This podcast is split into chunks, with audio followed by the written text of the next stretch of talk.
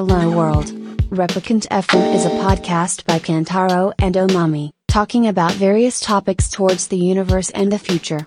It's time to talk.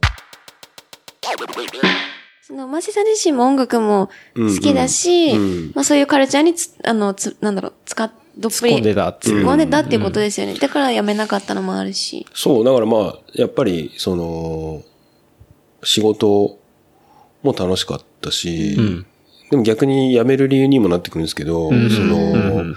なんか、結構やっぱ狭い業界なんで、はい。で、その、じゃあ逆に代理店さんと一緒にやるときも、その、代理店の多分人の中でも特定の部署っていうか、はい。そのイベントとか、なんか誰かが言ってたんですけど、イベント屋はマーケティング界の飛び職だみたいなこと言ってて、その、ああ、まあな、ちょっと、もう、わかるっちゃわかりますね。うん、で、結構村的な感じもあって、うんうんで、クラブ行ったら、お回しみたいな感じとか、まあ、どっからイベント行っても、んあ、回し今日大丈夫。なんかうん、で、だんだんこう、調子乗るわけじゃないですか。うんでも、でもこれってマジ、一般社会で言ったら、仕事できんのかマジわかんねえなみたいな疑問もやっぱあって。まあ、なるほどでね。まあ、ある意味結構特殊技能っていうか、ううんん。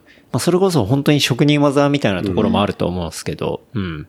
まあ、その後の広がりというか、なんか自分の中でもっと広げたいみたいな感じでいくと、まあ、なかなかね、ずっとその中にいると、まあ、そこで極めるっていうのも全然ありとは思うんですけど、うん。っていうのがあったんで、まあ結果的には辞めたんですけど、んまあその前に、なんだ、そこでピストに会うみたいな感じです。おーそこでピストに、うんはい。まあ最後の僕のイベント屋の仕事が、はいその、メッセンジャーの、んまあほぼ最後かな、世界戦っていう。はい。うん。だから、それが CMWC。CMWC ですね。あ、じゃあ、ちょうどケンもその、そう。ピストのカルチャーにいた時のその CMWC を、まさかマーシーさんが、その、イベントの仕切りでやられていたっていう、うん、ことなんですよね。そうですね。んうんだから、その話をしていくと、うん。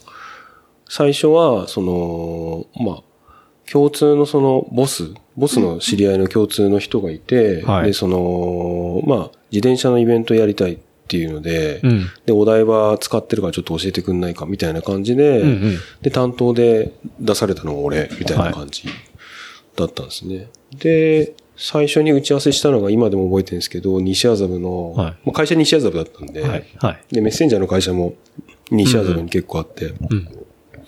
で、テテステテスってなんかちょっとおしゃれなカフェがあるんですけど、そこ入ったらごつい3人がすげえ座ってて、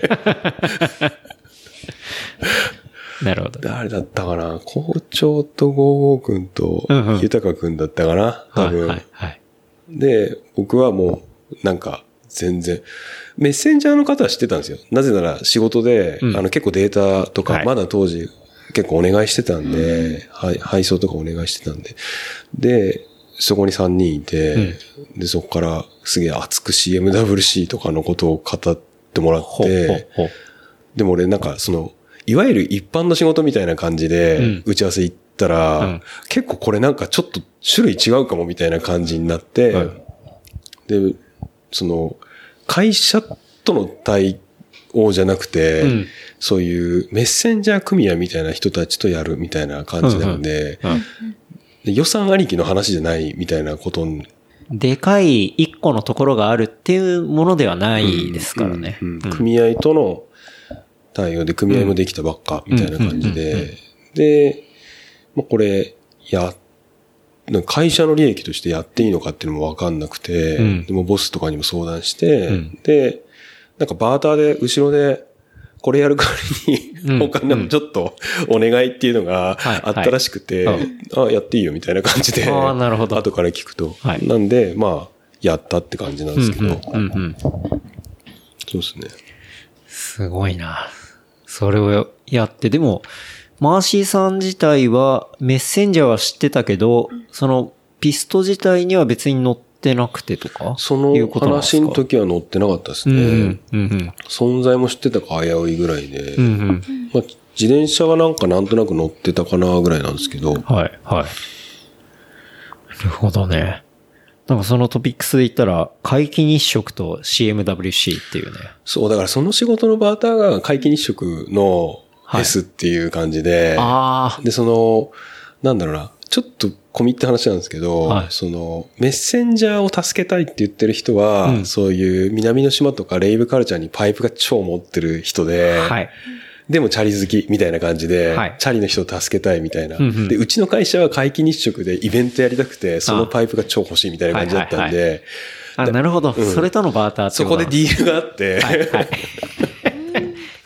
good deal が。 good deal があって、じゃあうちの若いのにちょっと貸すわみたいな感じで、あははは。なるほど。うんレイブで皆既日食ってまたそれ。あれでノー のりピーとか来たやつです。まさに、うちのイベント行きました。のりピーだ。最近またね、高相先生が、あ、そうなんですか。高相さんね、また捕まってたよね。そうなんはい。ですか。うん3日前ぐらい。あ、そうなんですね。そうなのうん。捕まってたよ。で、その、そうですね。だから、そこから CMWC に関わり始めて、ああ。っうん。て感じですね。なるほどね。そのなんか CMWC で号泣っていう。あそう、だから、うんだんだん関わっていくうちに、まあ、最初の、で、何段階か経てやったんですよ。その最初は、じゃあ、来年ミックスプレッションはい。7をやりましょう。7だか8だかをやりましょうっていうので、お台場のその、えっ、と、なぎさやってた区画ではい、ミックスやはいって、はい。はい。で、なんとか、多分知ってるかもしれないですけど、はい知ってますね。あの雨の中。で、まあ、なんだろう、なぎさとかに比べたら、ね、全然その、うん。まあ規模感で言ったら。規模感で言ったら全然手弁当でできるって感じだったんで、それやって、で、その時はまだ社員と、なんか会社員とうん、そういうメッセンジャーの人みたいな感じで、うんあっちもそういう対応を求めてたし、はい。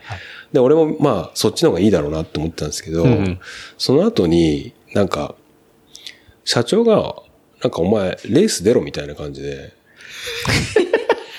やれと。いや、やんねえとわかんねえだろみたいな。ほうん。で、その、メッセンジャーの世界戦にはい2008年かな、うんでカナダ、うん。トロントはい。で出て、で、その時にはもう結構ピストもなんかハマってて、はい。買ってて、はい。はいで、行って出て、カナダ、トロントで。トロントで、英語で、いや、出たっていうのがすごいよな、それ。うん。出て、うん。もう最初スタートして俺逆に始めましたからね、わかんなすぎて。バグってるじゃないですか、うん。完全に。あれこっちあっち、みんな違う違う違うって言われて。でも、まあ、走り切って、なんかアーレイとかも出た、出たのかな？なんか夜走ったりとかもみんなでして、とか普通にやって、うんって感じでしたね。で、そっからなんか、ちょっと仲良くな、仲良くっていうか、まあ、プライベートで飲んだりとかする人たちも増えてって、あ、そのメッセンジャー周りが。そうそうそうそう。で、で、なんか、だんだん、その、で、毎週金曜日に、その、クソ長いミーティングをやるんですよ。おーエモーショナルな。エモーショナルな。どこ落としどころなんだろうみたいな。。朝まで。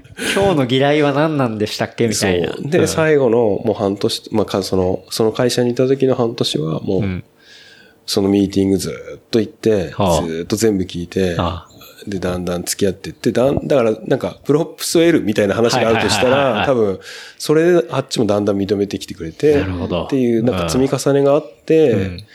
で、2009は本当大変で、うん。で、場所見つけるのも大変で、結局その、渚やってた場所じゃなくて、隣にもっとでかい区画があって、うんうん。ウルトラっていうイベントやってる区ウルトラね。そうそう、はい。ウルトラやってる区画と、はい。その近くにもう一個、えっ、と、ちっちゃい区画あったんですけど、そこを道路つなげれば行けるっていう感じになって、うん。い。やでもその道路を封鎖するのが意外、つか超鬼ハードル高くて、ーね、道路封鎖は青島しかできないんじゃないかっていうね。そうそう。でお台場じゃないですか。そういうレベルですよね。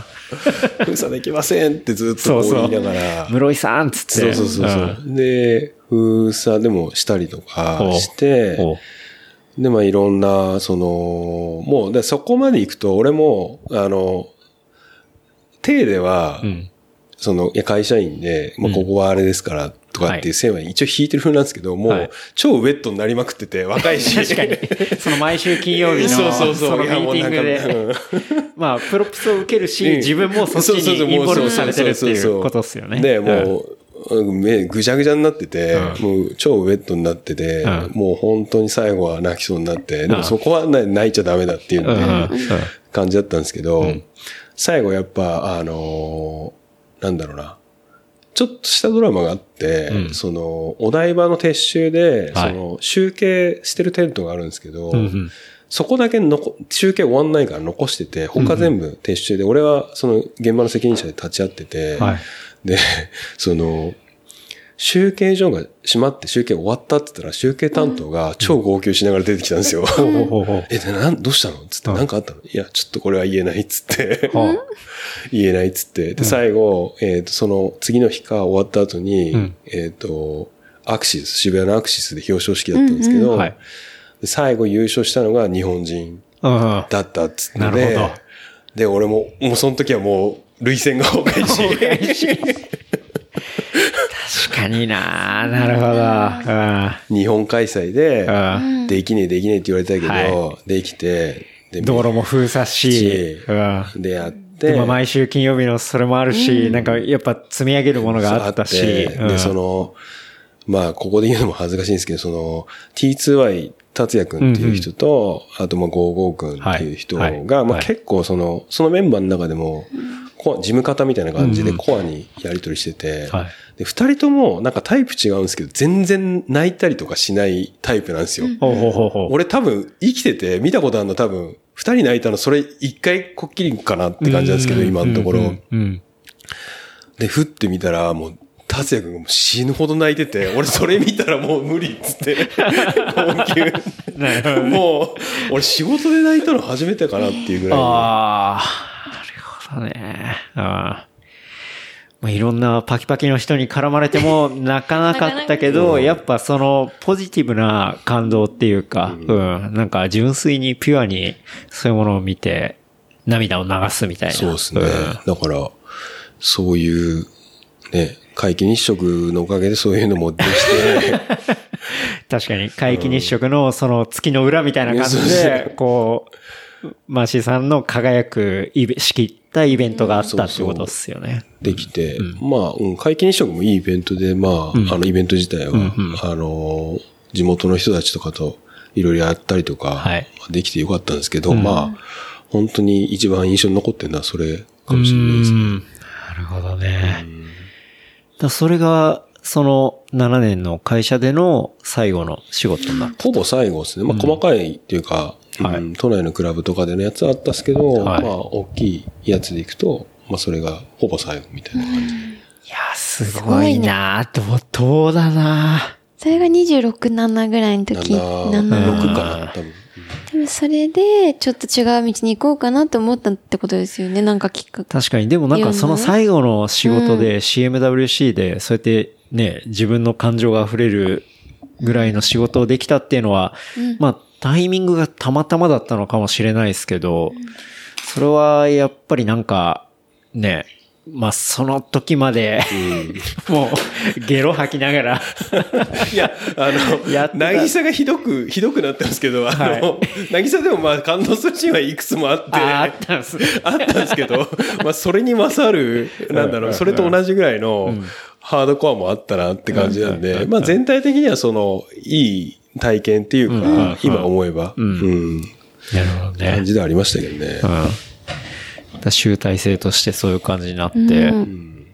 で、新しいとこにまたちょっと。変わっていくわけなんですね。うん、そうですね。うん、うん。次は何をやったんですか、次も、ん。まあ会社で行くと、イベントの会社に誘われて、はい。まあ入ったんですけど、うん。あのーなんだろうな。イベントを極めようみたいな頭があって、うんうんその時は、うん、うん、もうもっとでかいイベント、うん。はで、で、い。もっちょっとでかい。で2万5千人集めた後に。と、そう30万人とか、で、その、はい。柔らかいんじゃなくて、硬いのもちゃんとできないとダメだっていう、俺の中で軸があって、てなるほ、どそういう国体とか、うんその国、入札案件やってるようなイベント会社に、はい。就職じゃないんですけど、まあ、契約社員で入って、うんで、1年後に正社みたいな感じではい。入らさせてもらって、うんでそこも結構でかいんですけど、うんあの、まあ、端的に言うと1年でクビになったっていうか、で、なんか、あの、リーマン、ちょうど。うんうん。うんリーマンでなるほど。2009年。10年とか、2009年、10年か。うんで、なんだろうな。現場のおじさんとか、その、俺を取ってくれた、まあ、おじさん部長とか、はい。偉い人は、い。や、はいまあ全然残したいんだけど、マジでごめんみたいな感じになって、ああ、なるほどね。うん。まあそれは、時代の、その、そうそう。難しさっていうのが。お前のことは好きだけど、うん。別にお前の仕事うんぬんじゃなくて、うん。もう、すまんみたいなはいはいはいはい。感じになって、うん。で、その時に、ふと、やっぱ、これちょっとイベントもいいかなって、うん。なんか、ちょっとやめろって言われてんじゃないかなって、なんかなんとなく直感で思っ。たはんですよね。っていうのと、あとその、なんか昔、その、仕事というかあれで話してた、さっき話した高城さん？あ、はい。ほ本人から直接言われたのが、あのーなんかの本で読んだのか忘れたんですけど、うん。やっぱその、ぶっ飛ぶのは結構簡単みたいな。うんうん。なんかアートとかはい。音楽とかかっこいいものとかうん。を知るのは簡単だし、うん。そこだけの戦場で戦うのって別に割とみんなできると。じゃなくて、そういう企業とか、うん。まあすなんか多分君らが嫌いだと思う背広着たおっさんにプレゼンして、ちゃんと予算取ってはい。やれるのがうん。プロなんだよみたいな話をされて、それが結構引っかかってて、ああ、なるほど、ね。そのバランス？その、はい、はい、はい。そういう人たちも、うんだから国のそういう人たちとも話せるっていうのは、やっぱバランスとして重要だよ、みたいなのをなんか、うん。読んだのか直接言われたのかちょっと忘れたんですけど、それ多分本とかには書いてないんじゃないかな。うん。そう、高城さんとか確かにね、まあそういう結構官僚というか、まあそういう人たちにもしっかりプレゼンして、まあその中でも結構硬い仕事もやったりとか、うん。うん。うんしてたりするっていうのはまあ自分で言ってましたけど、うんまあやっぱそういうバランス感っていうのが、なんか大事なんだみたいなうん話をされたのかもしれないですね。そうですね。で、なんかふと思い出して、うんじゃあまあ、なんだろう。普通にバイトとかで3ヶ月ぐらい食いつないで転職活動をして、うん。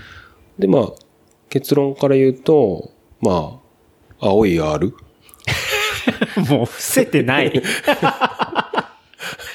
青い R の赤い、赤い R もありますからね。赤い R? 赤いあれパンダでおなじみの。ああ、はいはいはいはい。赤い R。もう、ニコ玉の。ニコ玉の。はいうんうん。まあ、マミが首かしげてるんで言うけど、まあ赤い方は楽天ね。ああ、うんはいはい。青い方はリクルート。あリクルートうん。リクルートは、はいはい。であ、、そうなんだ。そうですね。で、まあなんか普通に、その、エージェントに登録して、はい。で、普通に、まあ何社か受けて、んで、やっぱりその、イベント関係ででかい会社みたいな感じでいくと、その電白さんとか、はい。はい。あとイベント系の、その制作と代理店やってるようなでかい会、まあ中堅とかの会社みたいなのが、うんまあいくつか出される、るんですよ。うんうんで、普通に受けてたんですけど、まあ、その中で、まあその、エージェントがまあリクルートエージェントだったんですけど、はいうちどうすかみたいな感じになって、なるほどね。うんもうそのまんま。受けてみませんっつって、うんで、俺その時の、まあ視野が狭かったんですけど、はい。まあ、代理店さんでしょみたいな。なんか、そういう、ねなぜなら、やっぱ下請けとして、上流行くって言ったらやっぱりその代理店さんからいただく仕事の結構制作会社は多いから、まあ、代理店でしょみたいな感じだったんですけど、うん。うん事業会社って頭があんまなくて、うん。うん。なるほど。で、まあ、ああ、じゃあ分かりました、受けてみますっつって、まあ、うん。落ちてもいいや、みたいな感じで受けて、で、なんか、面接じゃないや、エージェントの人に、うん。まあ、SPI とかあるんで、うんあの、ちょっと対策しといてくださいね、って言われて。SPI。で、俺、マジで、まあ、大学も出てないし、あれ、あれなんで、まあ、SPI? 心理テストかな？みたいな。2日前ぐらいに。SPI 懐かしいな。新卒で受けるときに大体やるテストなんだよね。確率がうんとか。そうそうそうそう。なんか基礎学力を一応なんか測るようなうんテストでしたっけ？リクルートが作って、リクルートが売ってるっていうね。あ、あれリクルートが作ったテストなんですね確かうん。へえ。そうなんだ。で、最初は人事の人と面接で、うん。で、じゃあこの後 SPI あるんで、受けて帰ってね。はいで、まあ、心理テストだと思ったら、おーってなって。やべ、確率の質問とか、うんうん鉛筆転がすかみたいな感じで。思ってたのと違うぞと。違うぞっつって、うんうん。で、まあ、あの、でもなんかに二次面接行って、はい、はい。で、で、まあ、結果的には一応内定だけどどうするみたいな感じで、うんうんうん。で、まあなんか、アホなりに調べたら、まあでかい会社っぽいみたいな感じで、その時に。その時に。リクルートって調べて、調べて、でかいわ。で入ったって感じですね。ああ、そうなんすね。クルートで働いてたん、働いたんだ。え、それ、働くのは、まあ、あの会社もめちゃくちゃでかいんで、まあ、いろんな、こう、事業体があるじゃないですか。だって、スーモもあるし、リクナビもあるし、ね、山ほどある中で、そうですね。まあ守秘 義務っていうかなんかあんまりばあ、確かに、まあ、あんまうん細かくはあれですけど、そうですね。そういう事業の中で、どういう役割っていうか、そうですね。まああの、ライフスタイル系のうんとかまあ、これまあでも事業のその方向性言っちゃうと大体バレちゃうんで。確かに。確かにね。まあライフスタイルに関わる、まあ大きい買い物の領域で、はい、はい、はい、はい。えっ、と、そうですね。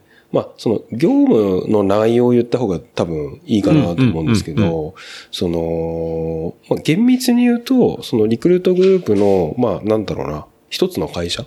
うんうん。で、制作系の会社に入るんですけど、はい、はい。あのーなんだろうな、そういう、いろんな媒体あるんですけど、うんそういういろんな媒体の人たちが、えっ、と、こういう商品を売りたいっていうふうにうん。作りたいってなったら、うん。でそれをどういう段取りで、うん。どういうふうに作って、うん。えっ、と、どういう品質管理してとかっていうのを、こうゼロからせ設計っていう概念があるんですけど、うんうんうんうん設計をしていくっていう部署。になりますと。はい。だから、なんて言ったらいいですかね。いわゆる営業とディレクターがいて、一緒にコンテンツ作って売るみたいな後ろに、はい。その、なんだろう、君らが売るとか、ディレクションするコンテンツの、うんなんか、フレームを作っていくような、なるほどね。うん、どっちかっていうと事業計画とか経営計画、経営計画じゃないか。なんかインフラとか運用計画、運用設計とか、うんうん。あの、システム設計とかに近い部署になぜか配属され。で、えっ、と、まあ、基本的に、あれですね、だから僕を取ってくれた上司も、まあ、東京大学の人で、はい。それまで俺、人生でマジで東京大学の人と喋ったことなかったんで、忘れもしない、はい。その東京駅のビルの30階ぐらいだったかな、はい。フロア行って十何人ぐらいいて、もう最初の1年はマジでみんな何言ってるか分かんなかったです。確かに、今まで使ってた言語と全然違うみたいな。そうですね。まあ、あれですね。結局、そのシステムに関わることとか、うん。あと、その当時って、その、計測ツールがあんまなかったんで、やっぱその、サービスの画面に、はい今ってなんかいろんなツールがあって、うんどういう人が来訪しましたよとか、うんネット上の数字って結構まあ、ダイレクわトに取れかりやすく、ますからね。うんはい、取れますけど、うんその当時はあんま取れなくてこういう呪文を、うん。こういう、なんだろう、ページの中に埋め込んでくださいっていう設計書を書いて、はい。でその呪文を考えるような部署だったんですよ。ああ、なるほど。で知識もゼロじゃないですか。はい。それはわけわかんないっす。てか、仕事内容として変わりすぎでしょっていう。そうそうそう。うん。で、まあ、あと、あれですね。その、あとは、なんだろう、マニュアルを作ったりとか、そっちの方が多分メインではいは取りたかったのかもしれないですけあどあ、その、人がどういうふうにう、んその商品をリリースするまでに、はいえっ、と、なんだろうな。どういう手順で作ってくださいみたいな。うんうんで、そのシステムはどういうものをよ調達して、うんうん。で、どういう、その、なんだろう、運用、どういう使い方をさせて、みたいなのを考えて、うんで、そのミスが発生しないように考えるみたいな。で、はいミスったら君の給料が下がるよ、みたいなああ、なるほど。感じのことを考えるみたいな。だからその人とシステムがどうやって円滑に動くかっていうところを、あの、考える。そうですねフレームワークを考えるっていう仕事だったってことですね。なるほどね。それはなんで採用されたかって考えると多分、うん。マーシーさんが7年間やっていて、で、当然一人で、い一人でヘッドには立ってるんだけど、まあ、いろんな人が動くわけで、それがある意味システマチックにまあ動くわけじゃないですか。それぞれのスペシャリティを持って。っていうところをハンドリングしていたっていうところ、人の動きが分かってるっていうか、なんかそういうところのスキルっていうのを買われたのかもしれないですね。そうですね。だから、結構その、僕取ってくれた人がうん、結構変な人で、うん東大の、その、哲学科みたいなところ出て、はい、はい、はい。10年間紐で暮らしてたの 卒業後。で、32、3ぐらいに、はい。たまに、その中目黒住んでる人なんですけど、たまに、なんか後から聞いた話なんですけど、はい。そ風の噂で本人から聞いてないんですけど、はい。いや、あの人マジ変で紐だったんだよ、つって。で、なんかその、あのーバイトでうん。リクルート入って、お。で、速攻課長とかまでなって、ああ、出た。時々聞くな、ねそういう人。天才系の人。天才系の人。僕も、えっと、前々職での社長は、中卒で IBM に、なんかバイトか、なんかインターンかなんかで入り、で、その後、もう、ぶやっぱ頭が良すぎるんだと思うんだよね。もうなんか、それで、わーって上がっていって、で、結局その、俺が2社前で入ったところのもう社長にはなっていて、っていう。で、その後さらにその会社を、まあ、某社に売って、で、もう、とんでもない人で。なんかね、そう、いろんな人に、その人は、もう、その人の指はゴールデンタッチっていう風に言われてて、その人が目をつけたものとかは、もう全部金に変わるみたいな。そう。そういうレベルの人がいて、ーすごい尊敬する人なんだけど、うんうんうん、うん。いや、そういう人がたまにいるんだよねそ。マジでやばい人っていうか。でもあの会社結構そういう人がなんかたくさんいて、モンスターが。モンスターが。なんかその普通の感じのおじさんたちなんだけど、ん。なんかその今まで人生で会ったことないモンスターがいて、うんうんうん。で、そうですね。だからその変わった人に取られて、うん。でその言ってたところをやっぱ買ってくれたみたいなんですけど、うんうんだからもうでも、やっぱ最初の1年は本当に何言ってるか分かんなかったんで、うん。打ち合わせは全部録音して、で、帰り、電車の中で聞いて、家帰っても聞いて、わかんねえ言葉全部ググっ。て、で、資格も片っ端から、そういうなんか、プログラミングのパ、なんか、資格とかへ、あの、ウェブデザインのその HTML 云々の資格とか、うん。まあ、資格取るって別にそれが目的じゃなくてうん、その、ある程度体系的に手っ取り早くわかるじゃないですか。うんうんうんうん。なんで、それやってたら1年後になんか言ってることが分かってくるようになって、うん。すごい。で、その、上司とか超詰めてくるんですけど、うん。詰めてくるんだいや、。超詰めますよ。後ろから差し込んで、なんかプレゼント時とかも。後ろから？刺すんですよ。いや、でもそのロジック間違ってないみたいな、なんか、うんで、今までのその生きてきた表現だと、うんいや、これいい感じになるんで、うん来週ぐらいのここに納期合わせた方がいいと思うんですよね、みたいなうん感じで言うと、はいまあ、だったんですけど、うんそういう感じで言うと、え、その、いい感じって何？定義は何？みたいなとこから始まるんですよ。ああ。いい感じの定義ちょっと教えて、はいつって。はいはいなるほどね。うん。いや、えっ、と、ミス発生率が、うん。えっ、と、1ヶ月で2件以内で、うんえっ、と、ほにゃららでほにゃららがうん、何々になった状態をうん。指します、みたいな感じに、はい。だんだんこう1年後言えるようになってきて、まあ、ロジカルに、そのいい感じっていう雰囲気の言葉を、まあ、しっかり、あの、数値も持っとてで、エビデンスも持って、なぜならこれなんだよって言って、うんうんああ、わかった、納得、みたいな感じで、納得、理解、みたいなみたいな。。そうそう、agree みたいな。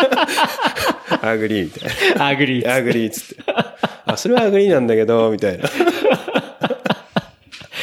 まあ、これ別に、うちの会社とかも普通にあるからね。なるほどね。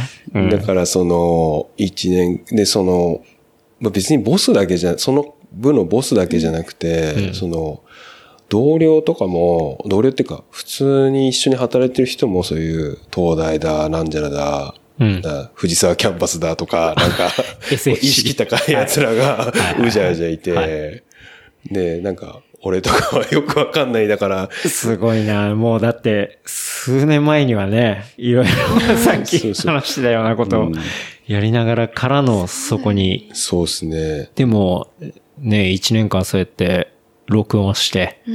聞いてっていうところで話せるようになり、そのいい感じっていうのも言語化できるようになりみたいな。で、なんか、そう、その中で、そういう賞とかもいただけたりとかもおすごして、いうんで、もう5年ぐらいやったって感じですね。ああ、結構長くいたんですね。うん、5年、まあ、いい会社で、んやっぱ、最初の1、2年とかは、もはいうストレス溜まりすぎて、うん昼休みずーっと、飯食わないでタバコ吸ってましたね。もう、もう無理だっつって。これ無理だと。無理だっつってああでもまあ、なんかできたって感じですね。まあでもやっぱ、そういう環境に身を置くっていうのは、すごい大事っていうか、なんか、想像を絶する人に会ったりすると、こう自分の中の限界がね、うんまあ変わったりとか、っていうのはやっぱあるとは思いますしね。うん。でもやっぱり仮説として持ってた自分は働けてないんじゃない、働けないんじゃないか普通の会社では、ん。みたいなのは、やっぱり最初は当たりだったっていうか、全然、まあその、うん。じゃあ彼らがじゃあ逆にイベントの仕事できんのって言ったらまた別の話だとは思うんですけど、そうですね。ただまあそこでは一個できたなっていうのがあって、うん。うん。まあ、って感じですね。確かに。ある意味最初はやっぱできなかったんだって思ったかもしれないけど、でもやっぱ時間経って、ちゃんと頑張っていったら、ね、最終的にはできていったっていうことが、まあ自信にもなるしってことですよね。あとまあ、20代ならん、まだごめんなさいわかりませんって言えるかなっていうのが自分の中であって、ああ、なるほど。うん。それは確かにうんありますね。うん、うん、うん。って感じですね。うん。だからそれで、うん、リクルートはやって、まあ今でもやっぱ仲いい人いますし、うん。って感じで、まあただその、なんだろう、そういう結構サービスが独特っていうか、はい。まあそこに詳しすぎ、まあイベント理論と結構似てるんですけど、うん。まあ汎用性がなくなるなっていうのがあったんで、うん。リクルートおじさんになっちゃうなっていうのが、当時さおじさん。うん。やっぱそその卒業した方で、やっぱその環境に適応できる人とできない人っていうのは、やっぱ何人か見てきてて、やっぱあそうなんですごい、ね、人材輩出会社みたいな感じの言われるんですけど、世間的なイメージ、リクルートのイメージは、そう、リクルートにいた人、で、外に出た人は、なんだろう、そこでやっぱ揉まれてるし、なんて言うんだろう、どんな人でもリクルート出た人は活躍するみたいな。なんかそういうね、うん。一般的なイメージはありますけど。まあなんか、あのーリクルートのインフラとか、うん。まあその文化とか、あと言語化されてないけど、みんな認識してるカルチャーみたいなのが強すぎて、うんうんうんでもそれ別に外の会、フリーになったら、はい。そんなのみんな通用しないじゃないですか。まあまあまあ。でそこで、やっぱ、はい。実際僕も、その、リクルート辞めた後に転職して元リクの人ですっつって、はいコンサルが来て、うん超喧嘩したりとかもしましたし、おーうんうんうんうんなるほどね。だからやっぱりその仮説がま、もう一個あって、はいまあちょっと、そろそろ辞めようかなっつって、ああ。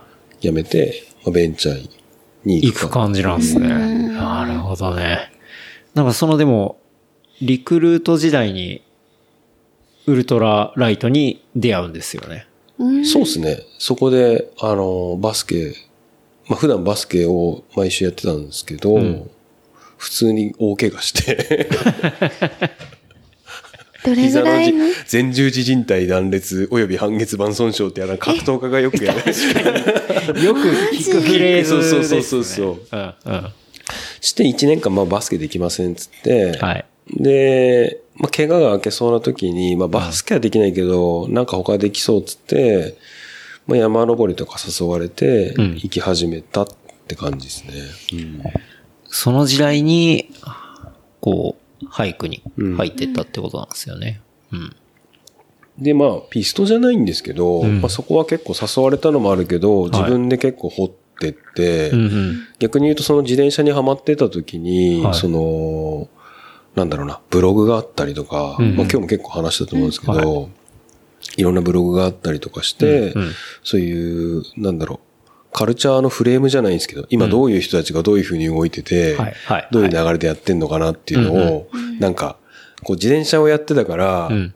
なんか置き換えて、俯瞰してこう見える部分があって、で、あ、これ面白いなって普通に思って、一ファンとして普通に行ったって感じですね。そなるほどね。のハイキングに関しては。ええまあ、これは、あの、今日ね、ちょうど下山するあたりで話してましたけど、そのブログっていうところが、やっぱ結構その当時は情報源でって。うん。で、マーシーさんもかなり見ててみたいな。見てましたね。うん、うん、う。うんん。で、そうやって面白いことをやってる人が、その時代、まあ今も当然いると思いますけど、ね面白いことやりつつも、ちゃんとブログで細かく発信するみたいな。うん。っていう人がいたってことですそうね。ですね。うん。あれは、やっぱ、すごい僕には、個人的、趣味として衝撃的で、だからもうそのあたりからもう、クラブとか一切行かなくなっちゃったんですよね。なんか。もうクラブより山にはい。だから早起きして、はい。行くみたいな、すごい正反対の。なってくる。確かにうんもう活動時間がちょうど12時間変わるみたいな。そう、ん考えられなかったですけど、本当に、全然、そういう感じですね。うん。なるほどね。その、まあ、リクルートもそういう感じで、こう、ちょっと卒業して、うん。ベンチャーに入るんです。そうですね。あのーまあこれも言うとあれなんですけど、クラウド上で、そのフリーランスの人と、はい。まあ、企業を結びつけて、はい。えっ、と、お仕事紹介して、はいまあ、マッチングさせてフィーをもらうっていうプラットフォームの会社。え？そうですね。そうなんだ。うん。まあ、そうで、あフリーランスって言ったらもうまあ、まあちょっと、それしかねえだろっていうね。いいのかなわかんないけど、さっきから伏せてるようで伏せてないんだよね。ないんですよ。そうそうそうそう。最終的に言っちゃってるし。うんなるほどね。そこ入って、はいで、なんか、そこはもう面接した人が面白かったんで、うん結構入って、うんでそこもなんか、また東京大学の人出てくるんですけど、い一次面接でずっと上司で今もなんなら一緒に仕事してる人がいて、はいその人も変わってて、んなんか、東大首席で院とか卒業して、うん。人工知能の勉強してて、はいはい。なぜか入ってきなんか多分シンクタンク行った後にうん。うち来るみたいな感じの人で、うんうん。で俺がその時の上司、その、その時の上司がその人で、俺より年下の人なんですけど、はい。まあもう天才すぎて、ん。僕何にも叶いませんみたいな感じで。うん、でもなんか結構ベンチャー良かったのは、やっぱそういう人たちが、やっぱゴロゴロ集まってきてたんで、うんうん面白くて、うん。で、その時入ってやっぱ、仮説だった、その、リクルートのインフラとかはい。文化っていうものはやっぱ外にはないんだろうな、自分の力でやんなきゃダメなんだろうなっていうのはうん。もう全く当たってて、はい。そんなもん何もねえよみたいな、まあ自分たちで考えて。自分で作るみたいな感じのあれで、うん。で、だから最初入ってやった仕事謝罪ですから。炎上、炎上案件の、炎上したんすね。いや、炎上しまくりですよ。だから、うん今日燃えた？みたいな感じの、はいはいはいはい。流れで、うんでその、ななんつったらいいですかね。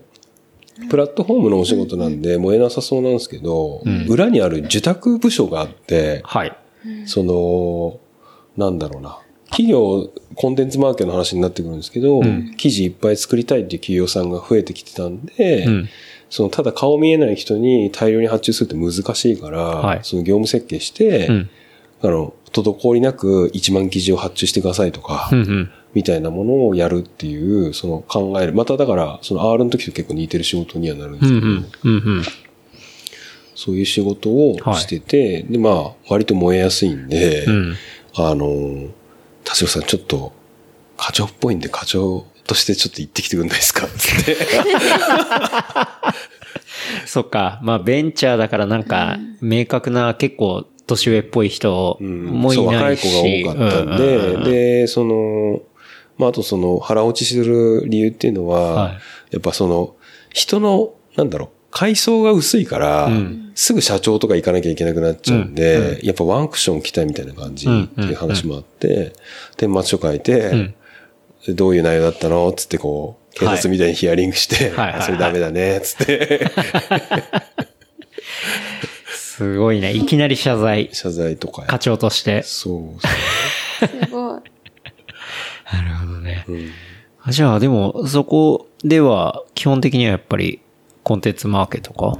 の、だから、その、ことですねコンテンツマーケをやってる企業さんと直でやるか、まあ、あと代理店さん、うんあの、デジタル系の代理店さんと、はいまあ、一緒にやって、うんその記事納品するみたいなのうんをやってたってうん。感じです。うん。なるほどね。だその、ハンドリングをやってたっていう。ハンドリング、そうですね。あと品質管理とかをやって、って感じですね。そこは結構面白かったんですか？カオスすぎて、そっか、まあ確かに前のね、大きい会社からしたら、いきなりベンチャーで行ったらね、カルチャーも違ううし、ん。でもなんか、嫌じゃなかったっていうか、すごい。うん。なんか、夜中の3時ぐらいまで検品とかしてんすけど、なんか、あとその、そう、もう一個意図的にあったのが、その時結構年上の人とばっか付き合ってたんで、はい。あの、転職するときに、年下のやつと付き合った方がいいなっていうのがちょっとあっうて、ん。で、若いやつがすごい多かったんですよ。はい、はい。で、はい。若、若い人結構やっぱ優秀なんで、うんうんすごいそういう人たちから刺激もらって、うん。で若い、なんだろうな、7、8個下とかの人と、はい。で、今も仲いいんですけど、うん。やっぱ仕事すると、うん。やっぱ、なんだろうな、違う刺激っていうか、はい。あと見習うとことか、うん。それいっぱいもらえたんで、だからうん。すげえ、徹夜しまくったっすけど、全然楽しかったなっていうか、またじゃあ、その、若干最初の会社のノリに戻ってる。でも、そのノリはそうなんだけど、多分、その前のでかい会社での、そういうビジネス的なうんところっていうのが、うまく、その一社二社目が掛け合わさったのが三社目みたいな。そうですね。うん、うん、うん。なるほどね。ですね。そこは長く続いたんですか？3年ぐらいですかね。ああうん途中で、なんだろう、本当の課長っていうか、はいマネージャーとか。はい。にもなっ本当の歌唱に。本当本物偽課長じゃなくて。偽課長から本物課長とかになったんですけど、はい。まあ、そこであの、病気をしてしまって、おお。あのー。なんだ、健康診断で見つかったのが、ああの、癌っていう。えマジっすか？そうそうそうそう。え癌っていう。初期の？いや、ステージが、えっ、と、で、その癌って、は結構、だからその、すごいですよね。今日 なんかね、言うとね、そう話の振れ幅のが がね、その、嘘だろみたいな感じなんですけど、はい。割と本当ね、ちょっとでかすぎて、はい。そう、癌が見つかったんですよ。で、だから、伯爵さんのなんかそういう話とかも、はい。あ、俺もそれやったわ、みたいな感じで、ええ。で、ね。どういう癌かっていうと、あのー甲状腺のああ、癌、ほうほう。ここにあるんですけど、で、はい。今ここ、あの、いわゆるロシアのあ子たちが首飾りって言ってる、あのー傷があるんですけど、まあ、甲状腺の乳頭癌っていう癌が見つかって、ほで、健康診断で、うんたまたま先生が触診で、はあ喉触るじゃないですか、たまに。う。確かに。あなたこれはやばいわ、みたいな。ええもう、なんかある。気づかれたんですうん、なんかある。つって、すぐ速攻エコー取ってエコー取ったら、ピンポン玉みたいなのあって、ほで、まあ、あの悪いものではないと言い切れないですすぐ病院行ってくださいって言われて、はい。それって悪いことですよね、多分っていう。確かに。嫌な予感しかしないで、すねまあ、その膝の靭帯来た時の病院に行って、即検査で、で、細胞を取ってみて、はい。で、一週間後に結果出るから、つって、で、行ったら、行って、で、その検検査結果開く時に主治医が、うん。あれ今日親御さん来てないの？みたいな。おー、それってもう黒ってことですよね。え、マジ？って感じで、はい。で、まあ一応その、電子カルテで所見のやつとか開いて、はい。開いたら、これは癌ですと。ほもう、すごい手震えて、う。はい。うわ、怖みたいな。あで、今これこれこういう癌でっていう話で、で、まあ手術はした方がいいと思いますっていう話で、ほわかりましたと。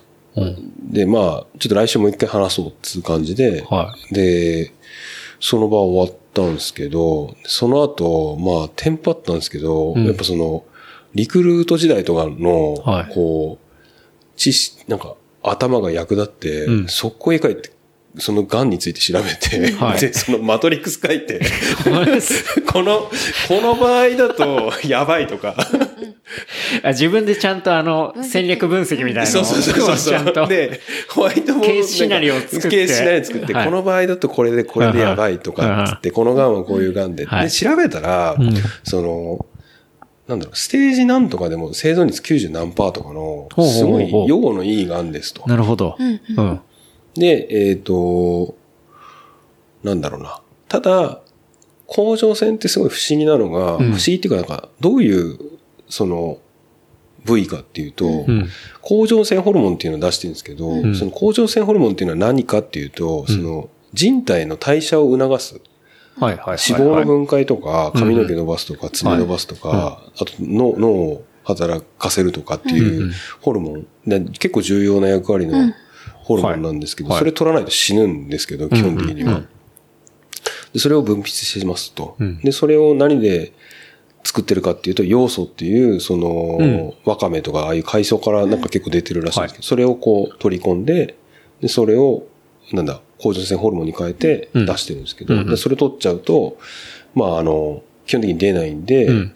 えっ、と、一生その甲状腺のホルモンの薬は飲みますよっていう。はいはいはい。ででその中のバッドシナリオは、うん。もうその全敵、俺の中で全敵だったんですけど、まあなぜなら薬飲まなきゃいけないうんんで、で、って感じだったんですけど、結果全摘した方がいいって感じになってうん、甲状腺全摘して、うん。で、今、薬はずっと毎日飲むみたいなあ、そうなんで感すね。じですね。でも、どうなの？まあ、再発率とかは低いや、で、今再発してて、ここにあるんですよ。え？ちょっと マジっすか？マジっす。ただなんか、はその、だその癌の面白いって言ったら変なんですけど、その、すごくおとなしい癌らしくて。で先生も切りたくないみたいな感じで、うん。で、残したままにしましょうみたいな感じうん。なんですよね。いや、おでとなしいっていうのはどういうことですか？その要は、なんだろうな。転移しまくって、うんうんその、他の癌あんま詳しくないんであれなんですけど、ん例えばなんか他の内臓に侵食して、その内臓の機能をダメにするとかっていうのはあんまなくて、はいずっとそこにとまで、とどまってるみたいな。うんうん。うんシーンとしてるみたいな感じ。なるほど。伝播していかないってことなんですね。そう。で、ちゃんとその適切に検査ずっとしてれば、まあ、ずっとそこに居続けるみたいな感じ。うん。で、ちゃんとその薬が効いてくると、んそいつもちっちゃくなっていく可能性があるっていう感じなんで、ほうほうまあ今は、まあ見続けてるって感じなんですけど、そうだったんですね。そうなんですよね。だから、その、こう、その、癌によって、なんかこう、制限されるものとかはないんですか？うんだから、先生面白いのが、うん。まあああいう人ってやっぱロジカルの塊なのか、んまあ因果関係ないからタバコ吸ってもいいよみたいな感じで、マジでみたいな。まあでもお酒も飲めるしし、、うん。そう、運動もできるし、結構だから、あの、スポーツ選手とかでもそういう人多くて、うんうん結構その、カミングアウト、カミングアウトっていうのも変なんですけど、うん。してる人もいて、だから、限りなく、普段は忘れてていい病気ですって言われるよううなん病気ではありますね。まあだから、まあ、摘出したから外部からちゃんとその物質をうん摂取しておけばっていうそうですね。こと。でもなんか、体質なのか結構決まりが悪くて、うん。なんか あんまり決まりが悪い。その、数値が上がんなくて、ああ。まあ結構だるい、だるいってわけでもないんですけど、うんうん。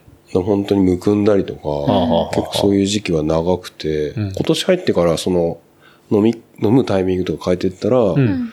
ああ、なんか先生も決まってきたねみたいな感じで、待ってきたね。とは言わないですけど、あまあ数値いいよいいよみたいな感じで、うん。なんかまあ最近はちょっと落ち着いてて、うん。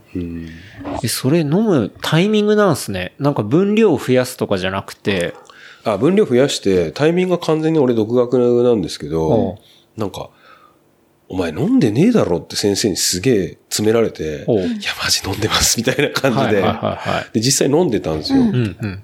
で、なんか、これもう、なん、どうしたらいいかなと思ってググったら、ん。なんか飲むタイミングによって、ん。その吸収が良くない、あの、なんあかー。食い合わせとか。はいはいはい。で、俺朝、納豆とか豆腐すごい食べるんですけど、んなんかそれが結構その成分吸収しちゃう、コーヒーとかもう吸収しちゃうっていうのがあるらしくて、え。で、その30分前後開けてくださいみたいなのがあって、うんうんなんかなんかの論文に載ってて、あで、それ試したら、んこう、吸収良くなってきたんで。なるほど。まあ、確かに、なんか、運動系で言ったらさ、その、プロテインとかは、ん。ま あ運動後30分。そうね、ね30分以内に吸収しましょうとか、やっぱタイミングはね、大事っていうことなんです。ね。うん。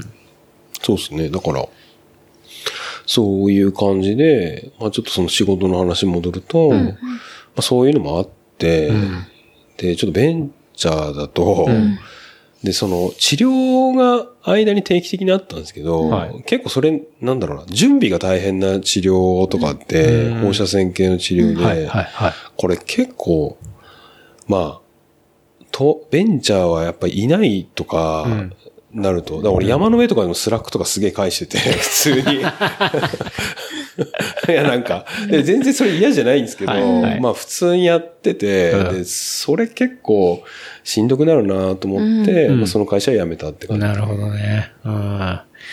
それは確かに、うん、難しいっすよね。うん。まあ正直、体がなければ別に働けないから、うん。まあどっち優先すんだっつったら当然体だし、うん。うん。ほら、まあでもすごいいい会社で面白かったですけどね。うん、うん、うん。なるほどね。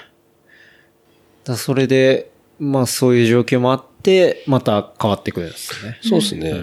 で、まあ次の会社とかは別に取り立てて喋ることはないんで、あでもの、それが今働いてるそれ会社か。が今、の前に一社あるんですけど、まあ、本当クソな会社だったなっていう感じ。そうそうそうで、今の会社はもうすげえいい人たちばっかで、あの、もう最高みたいな。よかった。副業もできるし最高みたいな感じで。へえ。いや、そんな話があったと全然知らなかったっすね。うん。まあ、あんま、そうですね。聞かれたら全然喋るし、うん。いや、そこにたどり着かなくないっすか？なかなか。そうですね。まあ、あと親しい人とかには、やっぱその、生活の中で結構出ちゃう時とかが、出ちゃうっていうか、その、薬飲まなきゃいけないとはいはいはいはいその薬何っつったら、いや、もう、言わなきゃなんないんで、普通に言ってますけどね、みたいな感じですね。いや、ちょっととか言ったらね、なんか、大丈夫かみたいな。そうそうそう。で、だから、会社の人とかも、まあ上司とかは言ってますけど、そうなんだ。いや、すごいな。うんいやでも、まあ本当さっきも言ったけど、体が、まあね、一番大事なんで、うん。まあ、プライオリティは一番そこだと思うからな。うん。まあそんな感じで、うん。ね、やってましたって感じですごい。だからまあ、その流れで、今年、そのウルトラギアマーケットにはい呼ばれてこういう流れがあって、だからなんかこう、よくわかんねえな、人生ってってすごい思ってます確かにね。な、そうっすね。本当そうですね。うんうん。それまでは別になんか、ね、誰もいない池に石投げるじゃないけど、はいまあ趣味でやってたブログで、うんで、実はでもそれ、池の周りにすげえ見てるやつが実はいたみたいなのが分かって、うんうんそれ、それこそ JJ さんとか、うん。まあ、読んでくれたりとかして、うんでだんだん、まあ今日みたいな話とか、はドリフも呼ばれたりとかして、うんうんって感じなんで、うんまあだから、まあわかんねえな、みたいなのがすげえ ありますね。いや、だから、うん。謎、本当に。うん。やっぱその、池尻ハイキングクラブのブログで配信し続けているうんことからやっぱり繋がっているし、うんなんかそれって、まあ僕もこの番組で何回も話したりしてますけど、こう、なんて言うんだろうな、発信し続けるっていうか、そうやって積み重ねて出していくと、まあどっかでねで、面白く繋がったりもするし、うんうん。だそこが重なって面白いことが生まれたりもするしっていうね。っていうところがあるんで、本当に、なんて言うんだろうな。これ誰に届いてるのかよくわからないって 最初は思うんですけど、そうっすよね。本当に。俺改めてなんかレプリカントの1回目とかなんか豆まきなんだっけ ?2 回目。あの、そうだよね。そう、節分のあたりの話からね。そう。はい。い、や、でも、うんね、それ、なんかこれわかるなみたいな。いや、本当に。喧嘩とかしてたよね、そう最初。うん。最初とか本当収録で、なんか僕もやりたいイメージとかがあって、番組の雰囲気っていうか、もう今別に雰囲気とかってそんなこだわってなくて、でも、その雰囲気を結構押し付けられて、マミはでも結構じ、あの、あんまり考えなしにすごい喋ったり、うん。結構自由に喋るから、その雰囲気と違うみたいな感じで、ちょっとこう、ごめん。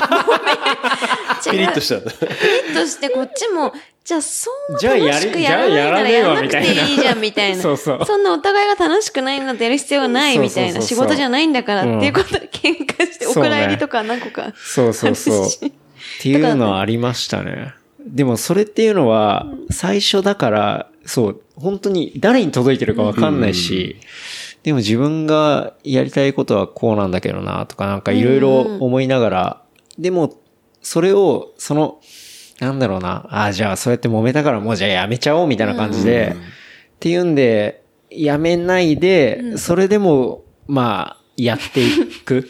そう、なんか、そう。なんか知んないけど続けるっていうそのがう。、なんか若干の使命感を持って、うんこう、世に出していくっていうことを、こう、コンスタントに続けていると、何か面白いことは起きるし、そうですね。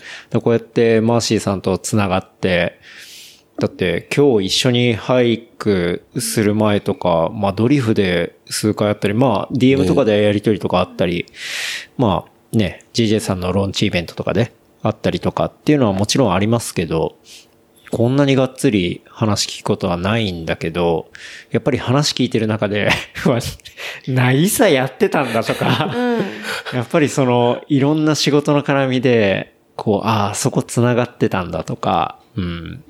そういうことがわかるし、だし、これからも繋がっていくと思うそうね。うん。だからこう、逆に僕もこういう自分のキャリアを、キャリアっていうかなんか、横断的に話すことってあんまないじゃないですか。うんその、うん転職とかの面接なんて言っても10分とか20、ね、まあ、サマリー喋ってうん終わりみたいな感じで、はいはいあまあ、SP の制作会社でしょみたいな感じうんうんうんで終わるって感じです。まあ、それ、そういうもんだと思うし、うん。だからまあ、面白いなと思いますけど。謎。そうですね。うん。いや、でもすごい、いろんな話が聞けたな、今日本当に。だからさっきのなんか続けるの話でいくと、うん続けるっていうかなんかその、最初喧嘩してたって言ったじゃないですか。はい、はい。俺なんか、ブログおしゃれですねって言われるんですよ。いや、なんか、ほうほう。ほうほでもう。全くおしゃれなコンセプト、名前からしてふざけてって、マジで秒、あれ1日で作ったんですよ。サイト自体も。はいなんかその、アフィリエイターのサイト見て、はいあ、こうやって作りますみたいな、その手順通りにポチポチやってうんうん、作って、んでおしゃれですね、みたいなの来て。だからもう、人、だから自分の価値って人が決めんだなってすごいやっぱ、あ、それは思うな。うん。確かに。うんうん。なんか変な意味じゃなくて、自分でこう思ってますって、やっぱその、言語が難しいんですけど、自分の範疇でしかなくて、多分、結構人が決めてるところあるんだろうな、っていうのはすごいある。うんうんそうっすね。だから、なんか変に周りの人にこれが受けるだろうなっていう風に出すものってあんま面白くなくてやっぱ自分がこれが面白い、うん好き、楽しいっていうのを、もう、単純にシンプルに出す。うん。で、それをキャッチしてくれた人がちゃんと評価してくれるっうん。ていうのが、まあ一番ピュアで、間違いないと思いますけどね。うんって思いました、さっき。それを、もう、マーシーさんは自分が好きなもの出して、その雰囲気とかが、ある人はおしゃれってそうそうそうそう。思うかもしれなかったっていうことをどこがっていう。ね、アマゾンの謎商品とかね。そうそう。どこがっつって。いや、おしゃれだと思うんですよね。つって。いや、虚像です。つって。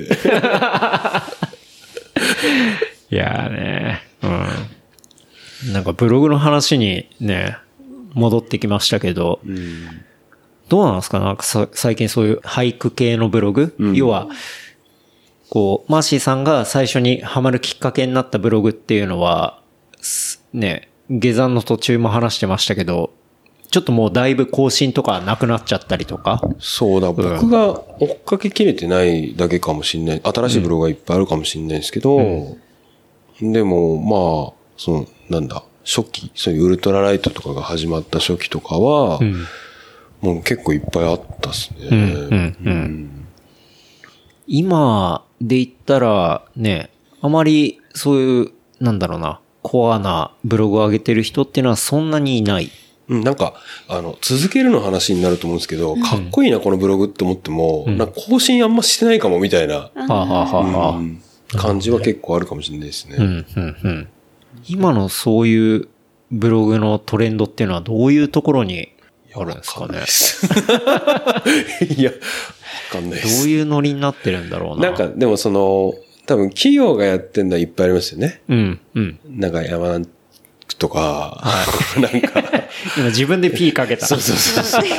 なんかそういうね、はい。あその、もう、ね、あんま多くは語らないですけど、いや、なんかその、やっぱ仕事してるとその構造的に見えちゃうんで、まあ俺はもうビジネスライクなマウンテンだなっていうすごい。まあね、ビジネスマウンテン。ビジネスマウンテンで、またすぐ T シャツしちゃって。なるほどね。うん。その個人がやってますみたいな感じでいくと、まあ、あんまわかんないですけど、教えてほしいですねって感じですね。うんなんか聞いてる人とか。そうっすね。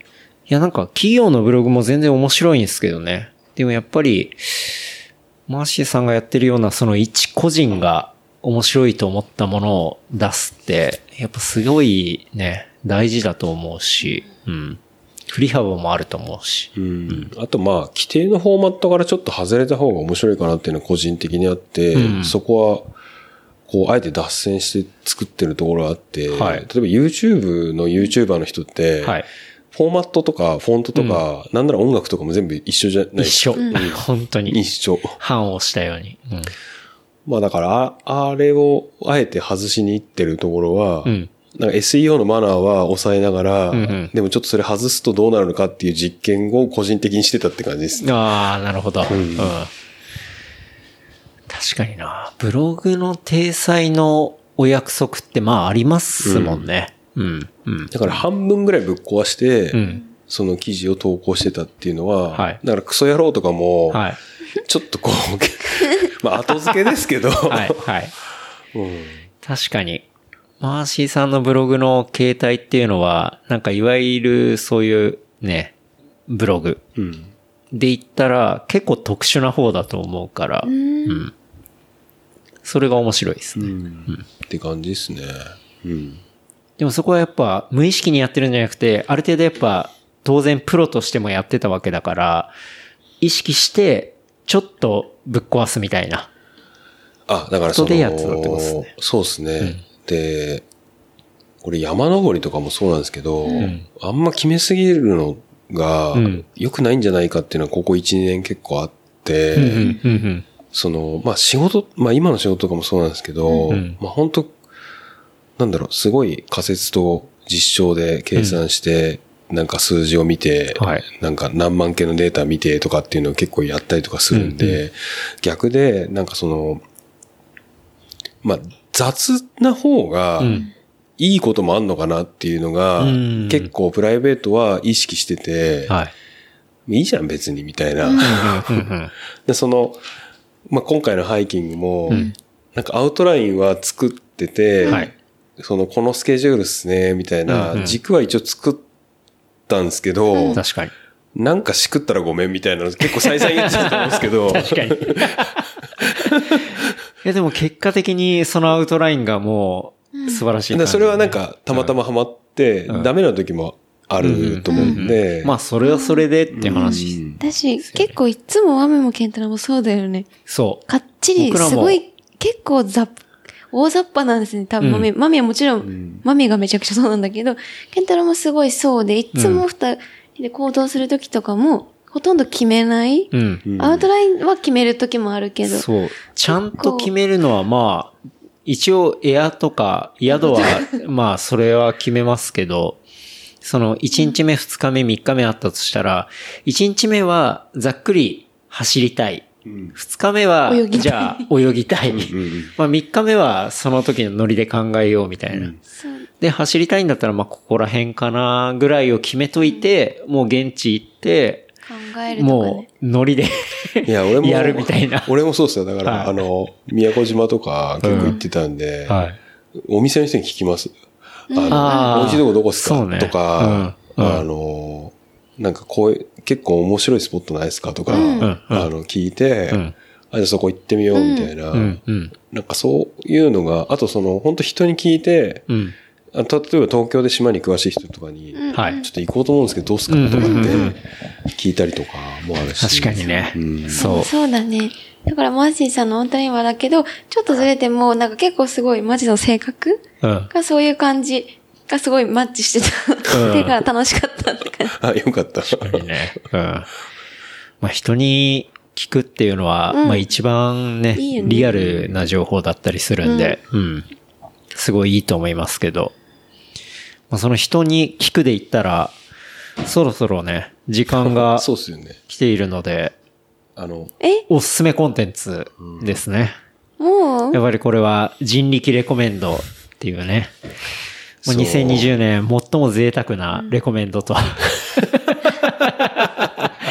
まあね、いろいろ AI とか、まあ、機械学習で出されるレコメンドではなく、その人が進めることっていうのが一番の贅沢なんじゃないかっていうね、うん、うんことですけど。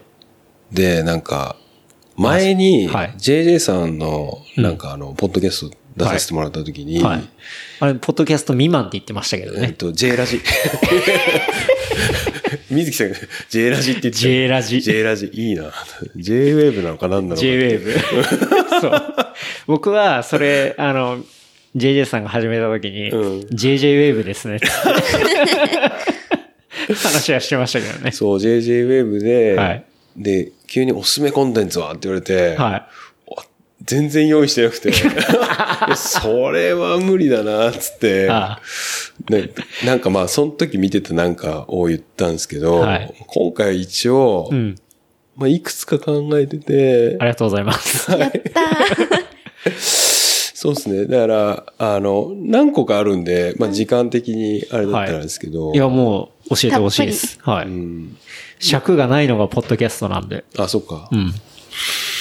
そうですね。えっ、と、まず1個目でいくと、はえっ、と、あんまりこのリスナー、ここのリスナーの人は、はい。まあ結構感度高くておしゃれな人が多いんじゃないかなっていう想定で、で、どうなんですか？そこから外しそうと思って、はいはい。えっ、と、いいですね。くえっ、と、あるのがクリームシチューのオールナイトニッポンっていう、ああ、ほうほあ。れがめちゃめちゃやっぱ面白くて、はい。上田大好きだよね。なんかね、誰かに教えてもらっ、まあ俺の友達かな、うんうん。よく、田代くんってあれだよね、人から教えてもらったの自分みたい、自分が探したみたいに語るよねって言われるんで、あの、う。うるせえ。あの、言わ、よく言われる。いいじゃん。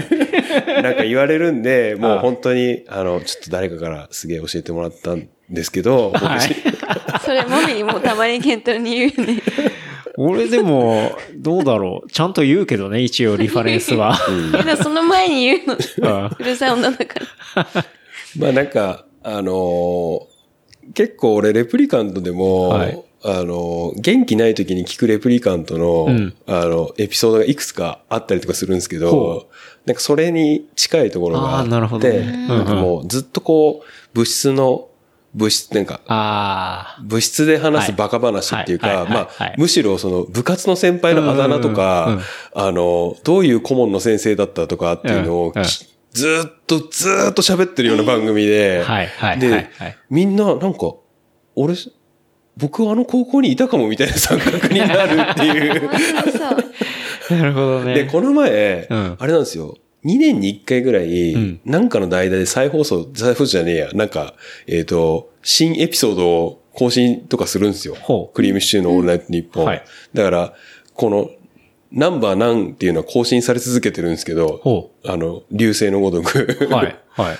で、えっ、と、この前やったんですけど、マジで昔の話しかしなくて、昔から聞いてないやつ、マジで何言ってるかわかんねえみたいな。面白そう。うんえどこで見れる？聞ける？まあなんか、ググったら、ーラジコとかでも聞けるだろうし、うん。ラジオクラウドとか、ああ、違う。ラジオクラウドは聞けないか。多分、あの、YouTube で検索すると死ぬほど出てくる。うん、うん。あれはですね、マジでひどいっすね。えー、聞きたい。え、どっちがどう面白い感じなんですか？なんか、どっちも同じ高校だったじゃないですか。そうっすね。だから、はい。なんか、有田がずーっとボケてて、で、それを突っ込んでいくっていう感じなんですけど、はいはいなんか結局、なんか二人とも高校の話とかになっちゃって、うんで、その、で、二人ともただば高校の話して爆笑してるっていう。で、そのリスナーが聞いて、はい。その、いろんなコーナーがあるんですけど、はいはい。なんだっけな、例えて一ツッコミかなんかで、うん。なんかその、その、例えば世の中にいる、うん。えっ、と、有名人の人が、はい。なんかボケて、うんで、それに対するツッコミみたいな寸劇を、なんうんうん。か、はがき職人が書いて、はい。例えば長渕剛がホニャララにいて時に、えっ、と、それを見ていた、あの、何々が一ツッコミ、つって、そういうフレームあるんですけど、うんうんうんでそこに出てくるのが、すもはや学校の先生とか、その、なるほど。んかどこのなるほど。部活の先輩とかが一言みたいな感じで落とすんですけど、だから、長渕剛と、そのあいつらの言ってた高校の先輩とかがコラボするっていう謎のこう、うん。で、しかもその高校のそういう先生とか先輩っていうのは、そのクリームシチューの番組をしばらく聞いてないとわからないハイコンテクストな、もうコン、ハイコンテクストすぎて、あれってことですよね。そうですね。ん。なるほどね。っていうのが、まあ、そうですね、1個目。まあ、聞きたいいっすね。いいね。クリームシチューな。僕はまあ、番組でも話しましたけど、上田太田がすごい好きで。うん。太田上田？太田上田か。うんそうね。でも、上田の話とか、本当に面白いんだよな。と面白いよね。ね。バカですよね、本当に。で、まあ、あの、ツッコミとかも、すごいよね。ちょっとレベルが違いすぎて、太田が黙るっていうね、なんかあ、どうみたいな 感じでカメラに向かって顔をするっていうね。うんそうですね。あれもすごい好きで。だそれが高校生の時の同級生の有田と相まって、うん。もうよりコアな そう。やりとりがされるってことですよね聞い。ていただきたいですね。聞いてみたいなでも相当遡って、そうですね。ねだから100、聞いていかないと100何十話あるんで、一回の尺どれぐらいですか？2時間わかんない。ああ、長だからえ。作業中に聞くといいんですか？あ在宅の。確かにうん作業ど、作業動画。長えとか言って俺も人のこと言えないんだけどね。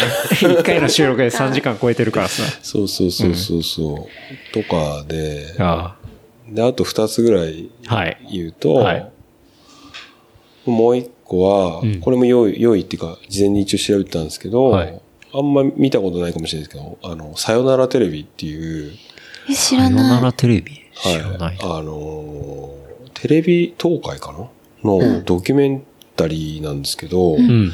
あのーこれ、普通で見れないんですよ。映画館でしかやってなくて、ほ単館上映系のやつで、う。はい。で、あのーなんだろうな、僕結構ドキュメンタリー好きなんですけど、うんうん。そのドキュメンタリーって、なんかそのテレビ局の中に密着したみたいな体の、まあドキュメンタリーなんですよ。ほう。で、なんかその、なんだろうな、土曜だっけ日曜に、あの、ザ・ドキュメンタリーってあるじゃないですか。はい。生きての、はい。あの感じでずっと送らす、送ってって、で、え、あれさ、ノンフィクション？あ、そう、ノンフィクションそうそう、うんノンフィクション。で、あのーで、ザ・ノンフィクション的な感じで、うん。で、そのテレビ東海か？が、あの、うん。ちょっとごめんなさい、間違ってたらなんですけど、あの、昔あの、セシウムさんの、ほう。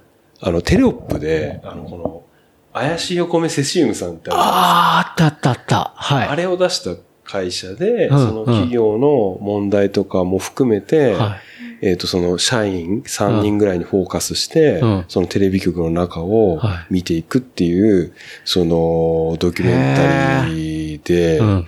で、俺去年のずっと見たかったんですけど、うん。2019年の12月ぐらいに、うん。まあ、なんだ、渋谷でやってるっていうのを見て、はい。で見たんですけど、うんあのーテネット的な、おこう、ちょ、テネットって多分時間のその定義を変えに行ったみたいなはい映画じゃないですか。で、その、なんだろう、ネタパレが結構あるんであれなんですけど、うん。そのさよならテレビはドキュメンタリーっていう定義を結構ずらしに行ったっていう。感じの、はい。そのドキュメンタリーというかあ、映画というかで。最後の5分で、うん結構みんな、ええー、みたいな感じでやられるっていうう。わ気になる。でも見れないんですよね、映画館じゃないと。だから多分ね、さよならテレビでググってれば、単館上映結構ずっとしてるんでほ、なんじゃあかこれは多分見たこと、これ聞いてる人見たことあるっていう人結構いるかもしれないですけど、うんうんうんぜひ見てもらいたたい。いな。見たい。ね。うん結構面白いですね。おーだからその、ザ・ノンフィクションの感じで、えーって見てると、最後ぶん殴られるっていう。ああ、やばい。え？みたいな。じゃあこれ俺今まで見てた、なんか1時間何分って何？みたいな感じの。はいはいはいはい。ちょっと感じの映画なんですよね。ほどね映画っていうか、ドキュメンタリーっていうふんふんか、ふんふん。うん。作ってるのはテレビ東海東海東東海うんだおー。っけ？と。面白そう。えーあれは結構食らったんで。なんか単管でちっちゃくで、そういう最後に持ってかれるみたいなんで言ったら、そのカメラを止めるなとか、はいはいはいはい。なんかあれもね、結構最後、おーみたいな感じだったけど、だからそれがドキュメンタリーのフレームでやられてるものってことなんですね。そうなんですよねカメラを止めるなの場合は、要はゾンビ映画のフレームワークでやってたけど、ちょっとドキュメンタリーでどうそういう風にずれていくのかっていうのが、そう。で、ズレが最後までないんですよ。おうで、最後の最後で、あおーみたいな感じに、えー気になるわ。多分、どれぐらいの時間？多分1時間ちょいぐらい、結構短いんですよ。見やすいし。見うん。でね、なんか、その、インタビュー、土方さんだかなんだか、ちょっと人の名前覚えられないんであれですけど、はい。監督のインタビュー見たら、はい。その、ドキュメンタリーストーリーテイリングっていう本が、なんか結構名著としてあるらしくて、うんうんで今まで Amazon でプレネついてたんですけど、はい。最近、なんか復刊して、はい。3000円ぐらいで売ってて、うんうん。で俺も買って、はい。あれなんですけど、その、なんだろう。この時間の区切りで撮ると、うんなんかちゃんとその物語が起承転結しますみたいなことうんを、その、なんかちゃんと書いてる本があっほて、で、それを結構意識し、なんか参考にしながらやったみたいなことが書いてあっておーっていうへか、ーそれ後で聞いて。それは面白そう。面白そう。ドキュメンタリーのプロが、うんう。ん。なんかそのインタビューのやつも今度送ります。なんかはい余計見たくなると思います。多う分わー見たい。あ、見たいけど、今、見たい時に見れないんだよね、きっと。そうそうそうそうそう。うん。そうね、映画そうだ館も、よねう。ん。単館とかやってるとこあんのかかななでも人気の作品なんで、うん多分結構定期的にやると思います。じゃあ、頻繁に公。式をチェックだよね。うん、うん、うん。すごい気になる。おすすめコンテンツ。タイトルが、さよなら？さよならテレビ。ですね。いいっすね。いいうん。で、最後、サクッといくと、はい今日まあ、歩きながらちょっと考えたんですけど、はい。あのーハイクログっていう YouTube の動画なんですけど、ハイクログ。ハイクログ。で、ボリューム7まで出てて、うん今止まってて、まあ、今後も止まってんのかもしれないですけど、はい。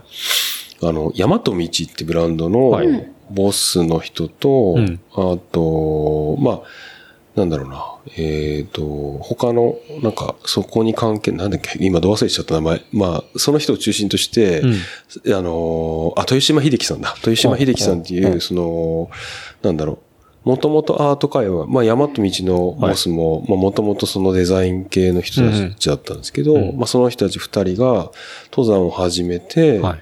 で、なんか動画を撮って、うん今日はどういう装備で行ったの？とか、うんで、UL の始まりの人たちで、はい。で、えっ、と、今日はこういうコース行って、こう行ってみたいなんで、うん。で、一個の動画が10分とか15分ぐらいなんですけど、なんか、例えば、秋田の温泉俳句行ったりとか、はい。はい。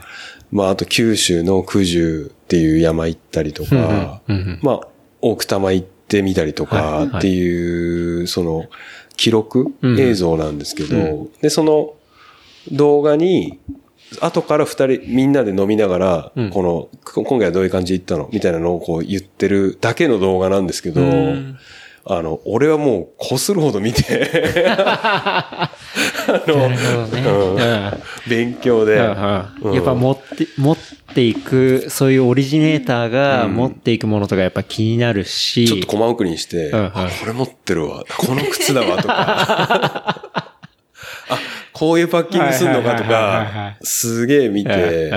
でもその、なんか絵としてもうん、今の時代と逆行してて、おなんかあえて、なんか、ちょっと汚いデジカメみたいなの撮ってへて、ーでもそれがなんかすごい自然に入ってきて、いい感じの映像で、ハイクログ。ハイグログで検索すると、面白そう、見たい。うん。で、今日、ケンタロウさんがその、うんなんだ、ハイキングとか、うんファストバッキング興味あるみたいな話してたんで、そうね。まあ、これもいいかなと思って。えー、めちゃくちゃいいね。いや、見たいな、それ。それは全然、普通に検索すれたらうん見れるんで、それ結構定期的に更新されてるなんんですか？か、もえ？う、1年に1回とか。でも俺その7話をずっと擦れるほど見てて、ああ、そういうことっすね。いや、ちょっとエピソード8期待ですね。期待ですね。ちょっとどうにかしてほしいなと思うんですけど。いや、まあ本忙しい当にんでしょうけ。ど。なるほどな。うんいや、僕もそうなんですよね。まあ、これもね、下山してる時に話していいましたけど、まあ、当然山走るのも好きなんですけど、今日みたいにゆっくり歩いたりとか、あとは、もうちょい早めに混ぜたりとか、うん。っていうのもやりたいし、うんまあ、それがまさにね、ハイキングと、こう、トレイルランニングの間にあるのがファストバッキングで、うん。なんかそのジャンルっていうのはすごい気になってるし、うん。なんかまったりするとこはまったりしながら、ううんん。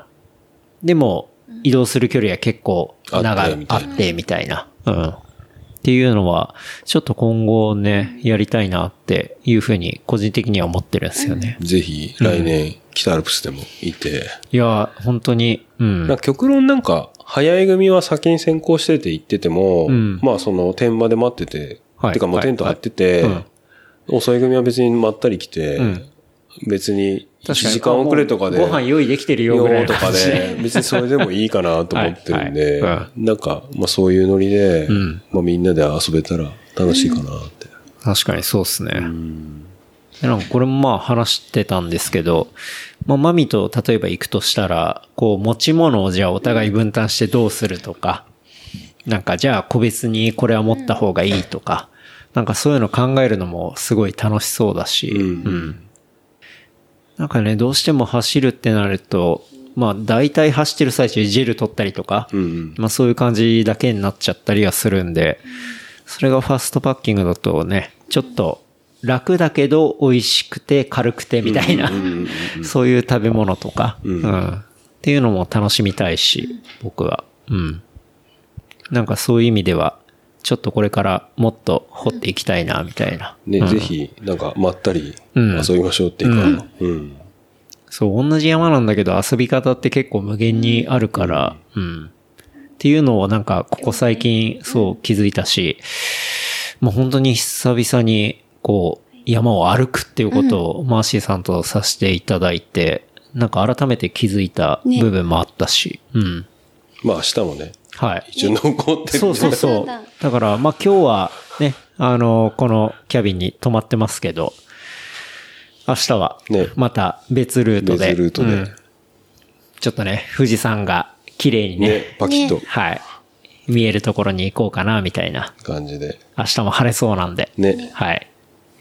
っていうとこっすけどね。ねうん。マミさんはどうでした？楽しかったまあ明日もあるけど、ね。今日の俳句は二日酔いにならないようにしないとって思ってる。あ、今日？飲みすぎないで。そればっかり。まあまだね、こっからスタート感がちょっとあります。そうですね。まあまだ時間的には今、あ、でももう11時なんすね。やばおう嘘。はい。なんだかんだ。うん。そうなの。まあこれからね、もう一飲みしして、て、はい。行こうかなってね思いますけどね。うん。まあなんか、そのまとめた動画とかは、マーシーさんもね、GoPro で撮あ、ってたしそうですね。。まあ、なんかあの、GoPro 任せの編集で、はい後でアップします。うん。出るし、うん。まあ、僕も iPhone でね、うんあの、ちょこちょこ撮ったんで、うん。キノコとかね。キノコとかね。キノコね。そう。そうそうそうそう。マジックマッシュルーム。そう。っていうのがあるんで、はいまあそういう動画上げるんで、はいまあこのエピソードと一緒に、うん、ぜひ楽しんでいただけたらとねいうとこですかね。はい。うん。はい。じゃあ、そろそろ締めますかね。そうですね。うん。じゃあ、ちょっと自分連絡をさせていただきます。えー番組の感想、フィードバックは、ハッシュタグレプリカント FM、ハッシュタグレプリカント FM までいただければと思います。あとは、話した内容をまとめたショーノートは、レプリカント .fm で見ることできますので、こちらも合わせてチェックしてみてください。あとは、サポーターグッズ置いてありますショップは、レプリカント FM.shop で見ることできます。こちらもチェックよろしくお願いします。はい。はい。いやー、マーシーさん。もう収録時間が3時間半を超えています、やばい。まあ途中トイレ休憩とかね、ねありますけど。は。はいいなんか言い残したことありますか、まあじゃあもう今後もね、まあ、遊びましょうっていう話そうっすねそうっすね。はい本当に。ぜひ、みんなで、うん。ポンサさんとかもね、ね、うん混ぜてみんなで。そう。うん。面白いと思いますし。うん。っつう感じですかね。ていう感じですかね。はいはい。おまみさんなんか一言ありますか？うん、大丈夫。飲もう あ、でも、って感じですね。そう。マーシーさんなんかプライベート界隈でなんかいろいろ共通点が多かったから。あ、そうだね。そうね、うんなんかまあでも、合普通ってたっぽかったに飲み会行きましょう。本当に。そうっすね。いや、そうね。マシーさんはもともと中目に住んでたっていうところがあって、まあ、ママミも中目に住んでた期間が多分被かぶっっていてて、、飲みに出たところも結構うんほとんどマッチしてた。多分どっかで同じ空間にいたんじゃないかっていうね。だね。うんやらかして飲みられてそうだなと思ってる。大丈夫。でね、そっからの中目はかまっちまった話とかもありつつも、ちょっとこれはまあ P 入れないといけないんであれかもしれないですけど。ね。またピール。っていうところでね。ははいはい。じゃあまたまたはい引き続きよろしくお願いします。よろしくお願いありがとうございましえーじゃあ今回のゲストは改めまして、池尻ハイキングクラブという、まあ、ブログを運営されております。マーシーさんお招きしてお届けさせていただきました。マーシーさん、改めましてありがとうございました。ありがとうございました。マミさんもありがとうございました。ありがとうございました。明日も歩きましょ歩いて飲んう。で。はい。はい。歩いて飲んで。はいよろしくお願いします。はいはい。それではまた来週。バイバイ。